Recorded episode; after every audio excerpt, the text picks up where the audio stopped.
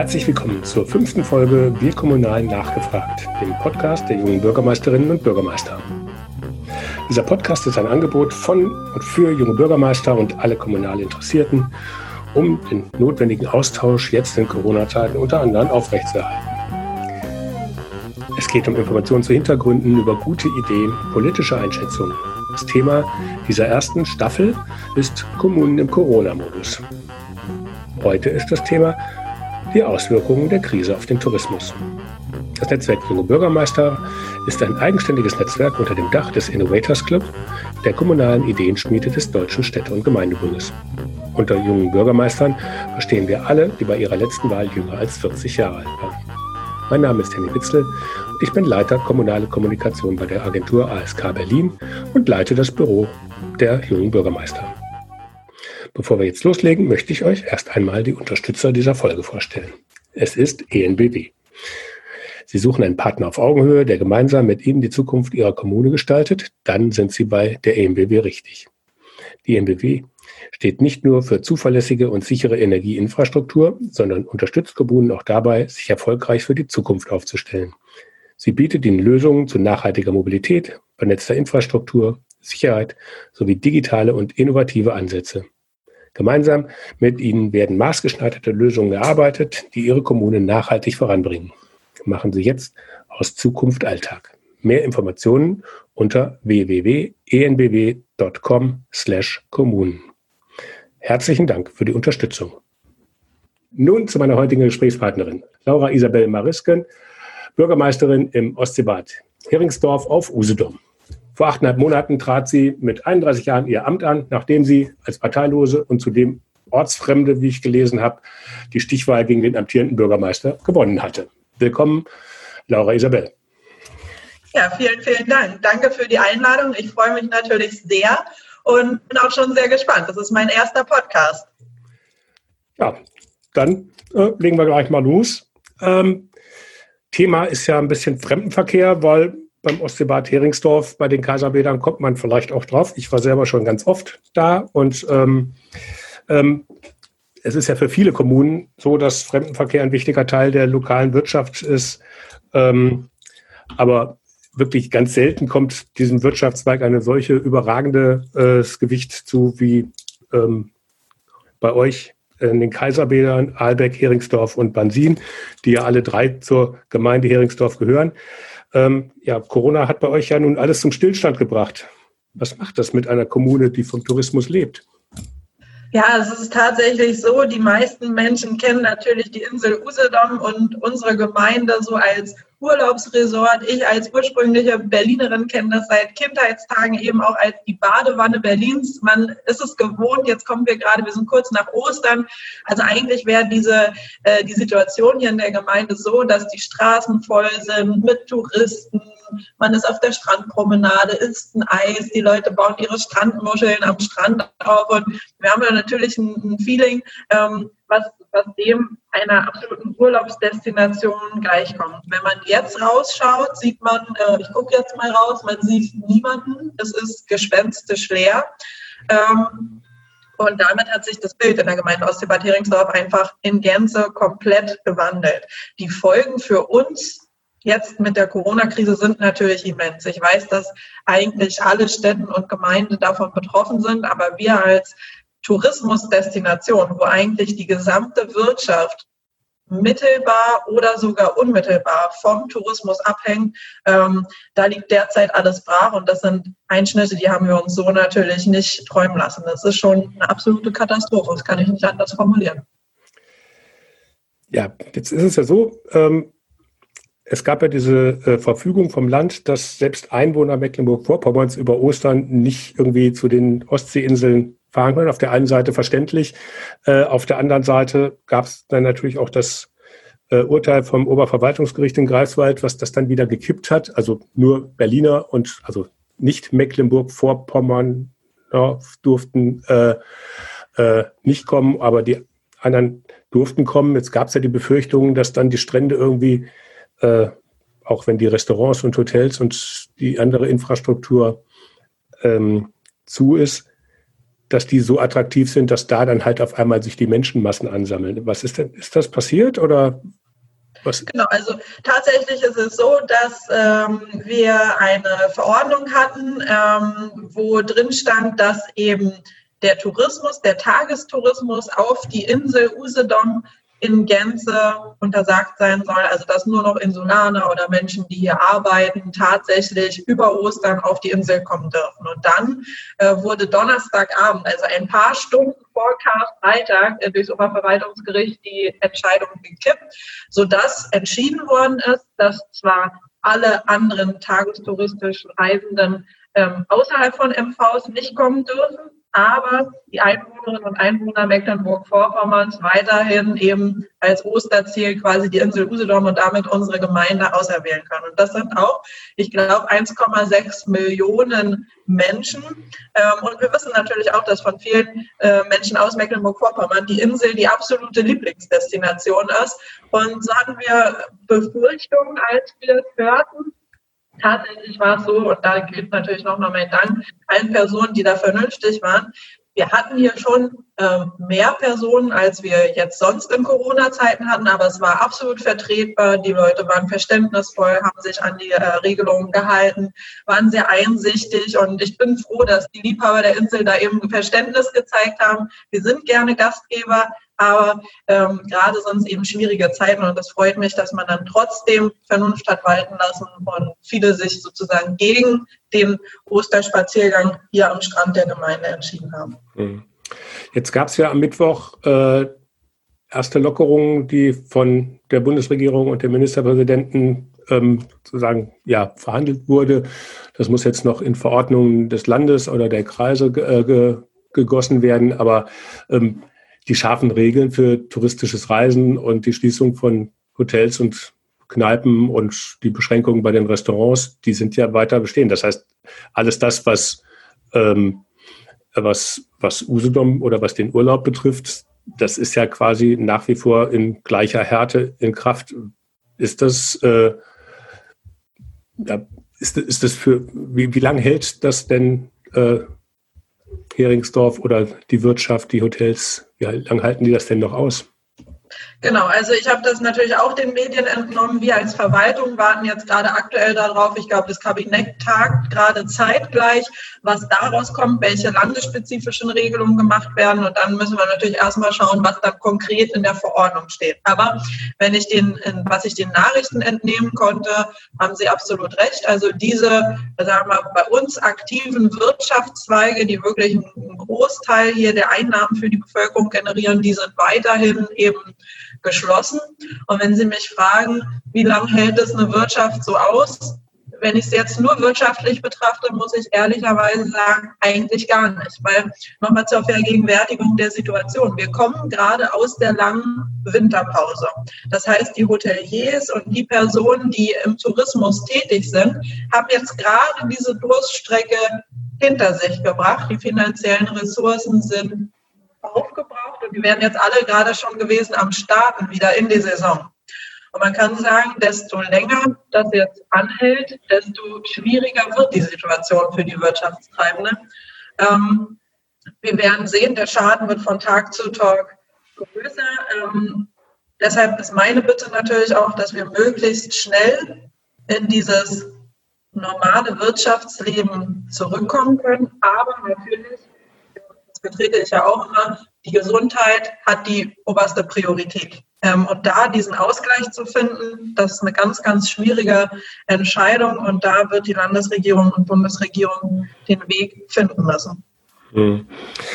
Gut, ähm, dass die Auswirkungen mit Abstandsregeln und so weiter wahrscheinlich ja auch noch äh, darüber hinaus bestehen bleiben. Also vorstellbar wäre ja, dass Restaurants ähnlich wie Geschäfte jetzt ähm, dann mit, ähm, mit schärferen Regeln äh, dann wieder öffnen können, dass die Tische weiter auseinanderstehen und so weiter. Ähm, das ist dann halt für, für, den, für den normalen Menschen erstmal so hier in der Großstadt ganz, ganz normal zu ähm, sehen. Das ist halt ein bisschen anders, aber ist dann wirklich ein Sommerurlaub mit zwei Meter Abstand möglich? Also Ja, ähm, wir, wir müssen jetzt erstmal warten, ähm, wie die Verordnung ist, welche Lockerungen kommen, unter welchen Voraussetzungen. Ähm, natürlich, die, ähm, die Wirtschaftszweige hier, die haben kreative Ideen, die versuchen natürlich irgendwie am Leben zu bleiben. Sie haben die Restaurants angesprochen. Natürlich kann man als Gastronom, Gastronom jetzt zum Beispiel auf Lieferservice umstellen, aber hier vor Ort, wir haben nur 8500 Einwohnerinnen und Einwohner. Also wenn wir das vergleichen mit dem Treiben sonst, ähm, das ist einfach ein Bruchteil der Personen, die sonst unsere gastronomischen Einrichtungen nutzt. Das heißt, ähm, solange die Beschränkungen bleiben, wird es eine absolute ähm, Mammutaufgabe für uns, da wirtschaftlich zu bestehen. Und ähm, wir werden sehen, wie dann ein Urlaub in Zukunft hier ähm, im Sommer stattfinden wird oder ob er überhaupt stattfinden kann. Ähm, ich bin mir sicher, dass die Hoteliers hier alles versuchen ähm, zu überleben. Aber es hängt natürlich auch einfach von den ähm, Verordnungen ab, was uns mhm. möglich sein. Hat denn die, also wie sieht denn das Verständnis vor Ort aus? Das ist ja in der Regel deutschlandweit immer eigentlich ähm, sehr ausgeprägt, sehr hohe Zustimmung auch zu den Maßnahmen, auch zu den Einschränkungen. Jetzt hat äh, Mecklenburg-Vorpommern irgendwie, glaube ich, 620 äh, Corona-Fälle, also mit, mit großem Abstand die wenigsten auch pro, pro 100.000 Einwohner. Äh, der Landkreis Vorpommern-Greifswald hat, glaube ich, knapp über 100, ähm, der aber ja bedeutend größer ist als Usedom ähm, noch der Landkreis. Das heißt, ähm, auf Usedom wahrscheinlich irgendwie so 20 bis 30, schätze ich mal. Ähm, ist denn über diese niedrige Zahl trotzdem auch noch die Akzeptanz da oder sagen die Leute, das betrifft uns ja eigentlich gar nicht? Genau, also unser Landkreis ist größer als das Saarland, wenn man sich das mal so äh, vergegenwärtigen will. Und ein Glück sind die Zahlen so gering, wie sie gerade sind. Wir in der Gemeinde Ostsee-Bad Heringsdorf hatten in einem Seniorenheim ähm, Fälle des Coronavirus. Und das war natürlich für uns als Gemeinde auch eine absolute Mammutaufgabe. Ähm, die Bewohnerinnen und Bewohner, die ja schon im betagteren Alter sind, die mussten evakuiert werden, die jetzt nicht positiv getestet sind. Und dann gab es natürlich noch Nachtestungen und immer haben sich noch die Fälle erhöht. Also da hat man schon gemerkt, hier das Mitgefühl in der Gemeinde ist sehr, sehr hoch, weil man kennt das ja auch untereinander. Und das stimmt, insgesamt sind wir hier noch nicht. Man kann ja sagen, man weiß ja nicht, was die Zukunft bringen wird, aber derzeit sind wir nicht stark betroffen. Ähm, aber da muss ich mal ein großes Lob an die Einwohnerinnen und Einwohner aussprechen, weil sie haben großes Verständnis. Ne? Also wir sind hier am quasi stärksten getroffen als Tourismusdestination von den Einschnitten. Und dennoch sagen die Leute doch, wir ziehen das durch und ich finde das mega toll. Also ich bin super dankbar dafür, dass die Einwohnerinnen und Einwohner da so mit uns an einem Strang ziehen. Ja, wie sieht es denn aus mit, mit Ängsten? Also ich habe mit anderen Bürgermeistern gehört, die gesagt also die einen gehen damit um äh, und sagen, ach ja, wird schon nicht so schlimm werden. Und die anderen haben ganz, ganz, ganz furchtbare Angst.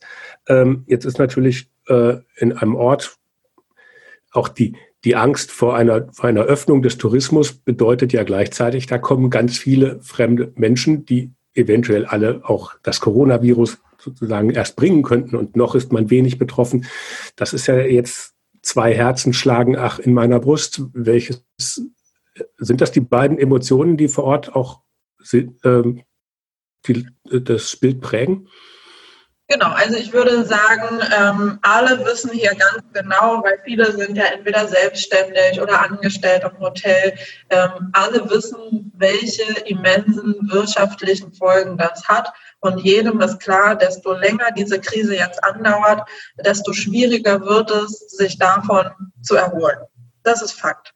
Ähm, aber dennoch, wenn ich mit den Menschen hier vor Ort spreche, natürlich ähm, ist das Bild so der Mehrheit. Es gibt sicherlich Einzelne, die sehen das anders, sagen alle, das Leben und die Gesundheit geht vor dem Geld.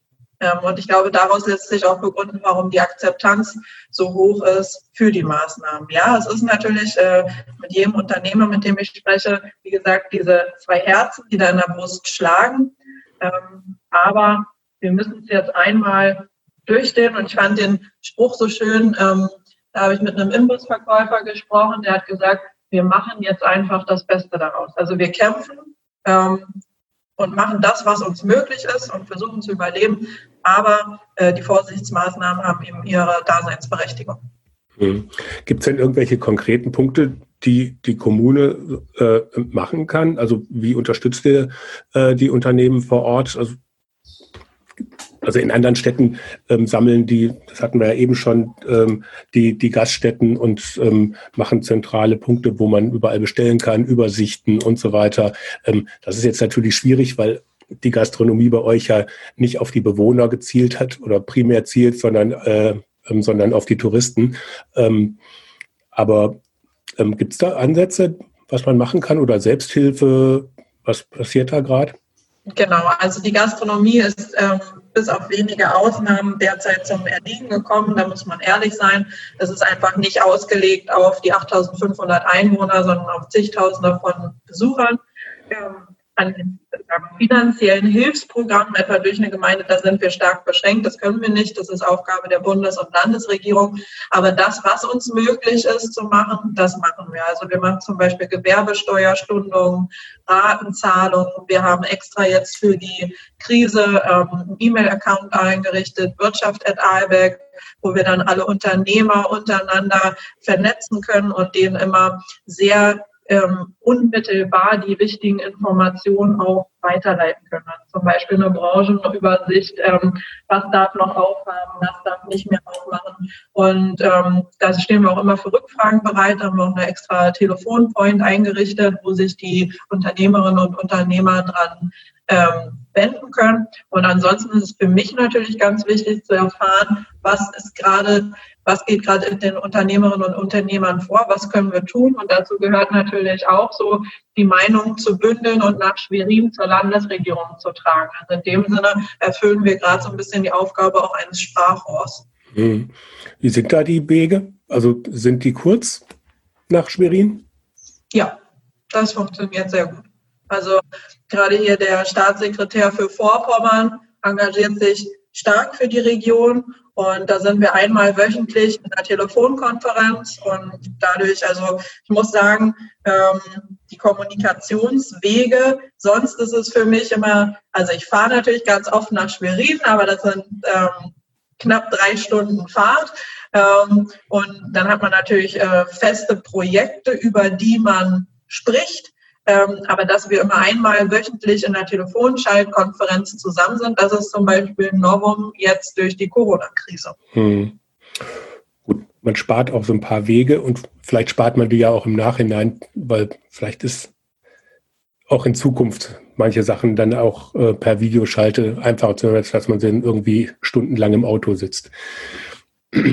ähm, ja, Folgen für die Wirtschaft, klar, hatten wir jetzt ja an ganz vielen Beispielen, ähm, aber es gibt ja natürlich auch die Folgen für die Kommune selbst. Ähm, die gestundete Gewerbesteuer, ein Unternehmer, der nichts verdient, zahlt dann auch perspektivisch keine Gewerbesteuer. Ähm, wie sieht es da aus? Ist, kann, wie lange kann sich das Heringsdorf äh, erlauben oder seid ihr schon am Rande der Möglichkeiten angekommen, weil irgendwie gibt es trotzdem laufende Kosten und die Einnahmen brechen auf breiter Front weg. Ähm ja, also ähm, das hat auch immense Folgen für die Kommunen. Natürlich, derzeit muss die Wirtschaft im Vordergrund stehen und es ist jetzt wichtig, dass die Landesregierung erstmal den Unternehmern hilft. Aber wir als Kommunen, zum Beispiel haben es ja schon äh, erklärt, als touristische Destination, uns brechen gerade massiv die Steuereinnahmen weg. Ähm, wir mussten jetzt ganz neue Schätzungen erarbeiten für das Jahr, was natürlich auch ganz schwierig ist, da Prognosen zu treffen. Ähm, aber im Grunde genommen die Haushaltsberechnung, alles, was wir geplant haben, konnte erstmal in Schredder. Und ähm, wir müssen jetzt schauen. Ähm, vorsichtigen Schätzungen zufolge haben wir durch die Krise Millionen Defizit, was sich daraus ergibt. Und das hat natürlich immense Auswirkungen auch auf die Investitionen. Und ähm, für mich wäre ganz wichtig, dass wir als Kommunen da nicht alleine gelassen werden. Also dass Bund und Land auch für uns als Kommunen ein Hilfspaket schnüren.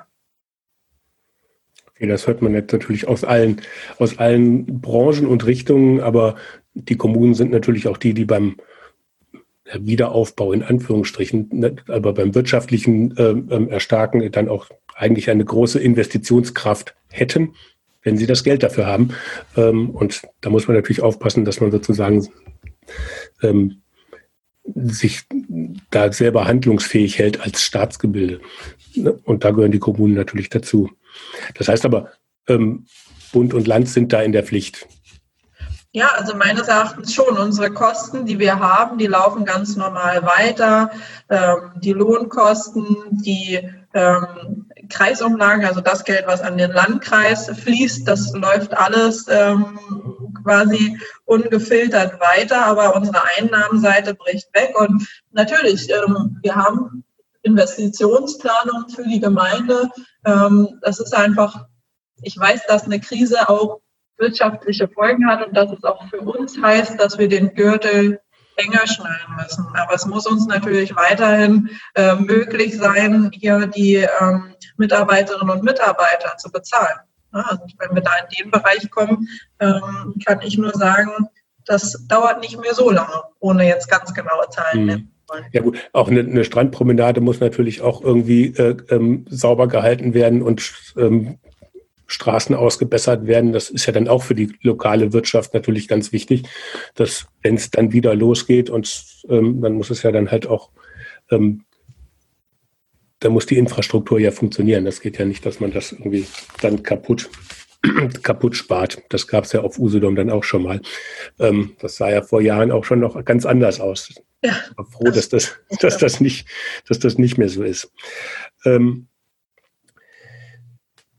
Jetzt liegt er ja auch noch direkt an der deutsch-polnischen Grenze. Ähm, also Grenze ist zu. Ähm, ist die jetzt komplett zu? Es gibt ja eigentlich auch mit dem benachbarten äh, ähm, Ostseebad auf polnischer Seite, mit, mit Swinemünde gibt es ja auch ähm, eigentlich Kooperationen. Findet da jetzt irgendwas statt oder ist da einfach Grenze zu und fertig?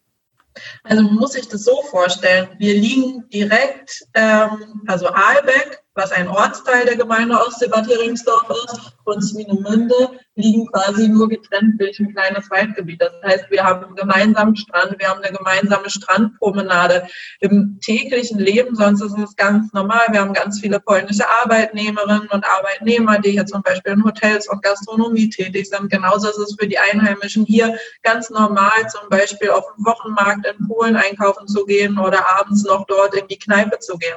Ähm, man hat also quasi in das Arbeitsleben und in das soziale Leben jetzt hier eine starre Schranke eingesetzt, die uns natürlich im Alltag schon mal, also es ist einfach absolut ungewohnt, dass plötzlich am Ende der Straße ähm, ein ähm, ja, wie sagen wir, so eine Absperrung aufgebaut ist und dort äh, Menschen mit äh, Sturmschutzmaske und Kalaschnikow stehen. Also ähm, das, das Also es ist richtig zu. Es ist richtig zu. Und ein Anblick ähm, auch am Strand ist dann abgesperrt mit Flatterband. Und wenn man in die Nähe, also ne, sonst läuft man einfach, macht man Strandspaziergang. Aber der Strandspaziergang muss jetzt eben früher, äh, muss früher umgedreht werden, weil äh, sonst kommt das Militär und weist einen darauf auf Polnisch hin. Und ähm, derzeit ist es so, dass ja auch alle Personen, die nach Polen aus Deutschland einreisen, zum Beispiel 14 Tage in Quarantäne müssen. Also eine Zeit lang im ersten Schritt war es noch möglich, dass die Arbeitnehmerinnen und Arbeitnehmer aus Polen ähm, als Pendler die Grenze passieren durften. Das ist jetzt auch nicht mehr möglich. Und ähm, da habe ich auch den Medien entnommen, dass das auf jeden Fall jetzt noch ein bisschen so weitergeht. Das ist ganz, ganz schwere Situation, weil wir als, wir sind eine gemeinsame Insel und ähm, uns trennt sonst eigentlich nichts. Wir sind sehr eng verwachsen. Ähm, also es sind schon Einschnitte und das tut einem auch weh. Ich habe heute gerade mit dem polnischen, also mit dem Stadtpräsidenten aus Wienemünde telefoniert. Ähm, wir sind uns auch nah und besprechen Projekte, die übergreifend sind. Ähm, es ist jetzt ein ganz anderes Leben hier zwischen der Gemeinde Ostseebad Heringsdorf und der Partnerstadt Swinemünde. Hm. Wäre das denn was? Also wenn das jetzt noch länger bleibt, als, äh, also Polen, die die Einschränkungen sozusagen noch länger äh, hätte als, als Deutschland, ähm, würde das denn dann auch sozusagen das Hochfahren des, äh, ähm, der Wirtschaft bei euch sozusagen dann auch noch nachhaltig beeinflussen? Weil man kann ja das Hotel dann eben nicht mal einfach aufmachen, wenn einem die Hälfte der Belegschaft fehlt. Ja, absolut. Also wir sind hier von den polnischen Arbeitnehmerinnen und Arbeitnehmern, äh, auf die sind wir angewiesen. Und das wäre für uns, also für manche Betriebe, weiß ich mit Sicherheit, die absolute Katastrophe. Hm, also doppelte Problemlage, nicht nur die, das, der deutsche Umgang mit der Katastrophe ist wichtig, sondern auch noch der polnische. Genau. Okay, gibt es denn irgendwie Planspiele, Szenarien oder sowas, mit, mit dem man sich irgendwie auf die Wiederaufnahme irgendwie des Tourismus vorbereitet? Oder ist das so, dass man jetzt einfach nur abwartet? Also wir haben natürlich eine Arbeitsgruppe eingerichtet und ähm, haben eben überlegt, beziehungsweise anhand der Medienberichte versuchen wir uns immer rauszufiltern, was ist als ähm, Ausstieg, aus, als Ausstieg oder Exit ähm, am wahrscheinlichsten. Aber wenn man ganz ehrlich ist, muss man sagen, dass die Lage einfach derzeit noch völlig unklar ist. Es gibt täglich eine neue Lageentwicklung und es hängt ja auch alles so stark ähm, von anderen Ereignissen an, davon, wie jetzt die Infektionskette, ähm, wie schnell die ist und, und wie viele Fälle wir haben. Das heißt, ähm, es gibt ja derzeit noch nicht mal ein Ausstiegsdatum. Also ich, wir denken darüber nach, aber das ist in den Anfängen und es ist sicherlich zu früh, ähm, jetzt schon das Fell des Bären zu verteilen, bevor der Bär erlegt ist. Okay. Als Abschluss noch ein Punkt zu Thema Kommunikation mit den Bürgern, Social Media Einsatz. Ähm, ich habe gesehen, während deines Wahlkampfs 2019 hast du auf der Facebook-Seite ähm, relativ viel gemacht, unter anderem dann jetzt angelehnt daran, dass du dann als Ortsfremde da warst, kann ich mir gut vorstellen, dass dann auch Gerüchte irgendwie ins Kraut schießen, dass das Lieblingsgerücht der Woche abstimmen lassen, was eine sehr lustige Idee ist. Ähm, einfach um da auch manchen Boshaftigkeiten vielleicht den Wind aus den Segeln zu nehmen. Ähm, danach hast du zumindest jetzt, was ich gesehen habe auf Facebook, das Medium aber nur noch wenig genutzt. Ist das jetzt wieder anders geworden? Genau, also im Wahlkampf war Facebook sicherlich ein Medium, aber wie schon, äh, wie du es bereits schon angesprochen hast, ähm, es ist natürlich auch ein Medium, wo ähm, oft sehr emotional gehandelt wird und vielleicht etwas weniger faktenbasiert. Und seit ich am Amt bin, muss ich auch sagen, mir fehlt schlichtweg die Zeit. Also ähm, ich widme mich dann lieber der Sacharbeit, als da äh, Facebook als zeitfressende Maschine ähm, anzuwerfen. Das heißt, ja, ich habe Facebook seit dem Wahlkampf sehr, sehr stark zurückgefahren. Ich muss sagen, für mich ist der persönliche Kontakt mit den Einwohnerinnen und Einwohnern viel, viel wichtiger und darauf habe ich mich fokussiert. Und da muss ich sagen, das fehlt mir jetzt absolut in Zeiten von Corona. Also ich habe Einwohnersprechstunden gemacht oder man, man sitzt dann einfach, ähm, wenn ein Verein einen einlädt, so schön beieinander, kann die Hände schütteln, vielleicht auch mal eine Umarmung geben. Und also da, da merke ich selber, dass ich darunter leide. Gestern habe ich meine erste Einwohnersprechstunde per Telefon gemacht, beziehungsweise auch angeboten, die Videokonferenz. Das haben die Leute auch gut angenommen. Aber für mich persönlich ist so dieser dieser, ähm, dieses Vis-à-vis, Face-to-Face total schön und wichtig. Und natürlich ist es so, was macht man jetzt? Normalerweise haben wir diese, diese persönlichen Kontakte, um Informationen zu verbreiten und haben natürlich auch ein Amtsblatt, wo Neuerungen bekannt gegeben werden. Aber wenn wir die Entwicklung der letzten Wochen sehen, da haben sich ja wirklich die Ereignisse überschlagen. Wir haben eine neue Verordnung bekommen, wieder eine neue Verordnung, eine Gerichtsentscheidung. Mit den normalen Medium, zum Beispiel des Kaiserfederbodens, also unseres Amtsblatts. Das muss man 14 Tage, bevor es veröffentlicht wird, final haben. Dann geht es zum Grafiker, dann geht es in Druck, dann wird es verteilt. Wenn ich schaue vor 14 Tagen, da hatten wir eine völlig andere Verordnungslage als jetzt. Also dieses Medium ist schlichtweg nicht geeignet. Das heißt, wir als Gemeinde aus Heringsdorf, also beruflich haben uns darüber oder dafür entschieden, eben gerade jetzt in Corona-Zeiten auch viel auf den sozialen Kanälen wieder zu posten, mit Videobotschaften zum Beispiel darüber zu informieren, was ist jetzt gerade neu, was gilt. Hm. Ja, es sind bewegte Zeiten. Ich bedanke mich fürs Gespräch und drücke euch auch die Daumen, dass das äh, gerade bei euch ähm, eine Entwicklung nimmt, die für euch nicht existenzbedrohend wird, für eure Wirtschaft und für eure Hotels nicht existenzbedrohend wird. Ich verspreche auch, sobald es möglich ist, komme ich auf jeden Fall und, ähm, und bringe, also suche Erholung und bringe Umsatz. Ähm, ganz herzlichen Dank fürs Gespräch. Sehr schön. Ja, ich nehme dich beim Wort und ich freue mich schon sehr auf deinen Besuch. Danke nochmal und ich wünsche natürlich allen ähm, ganz viel Kraft in diesen schweren Zeiten und vor allem Gesundheit. Okay, vielen Dank. Ja, und an alle Hörer, herzlichen Dank fürs Zuhören. Wenn es euch gefallen hat, sagt es doch einfach weiter. Ladet andere Kommunale und kommunal Interessierte ein und teilt den Link zur Podcast-Reihe auch über eure Social-Media-Kanäle. Macht ein bisschen Werbung für uns. Gast der nächsten Wir Kommunalen Zugehört-Folge wird Rechtsanwalt Sven Joachim Otto sein. Wir wollen mit ihm darüber reden, was es für Möglichkeiten für Kommunen gibt, Entscheidungen ihrer Räte herbeizuführen, was die Folgen für die kommunale Wirtschaft sind und allgemein über die Folgen der Corona-Pandemie auf die kommunalen Haushalte reden.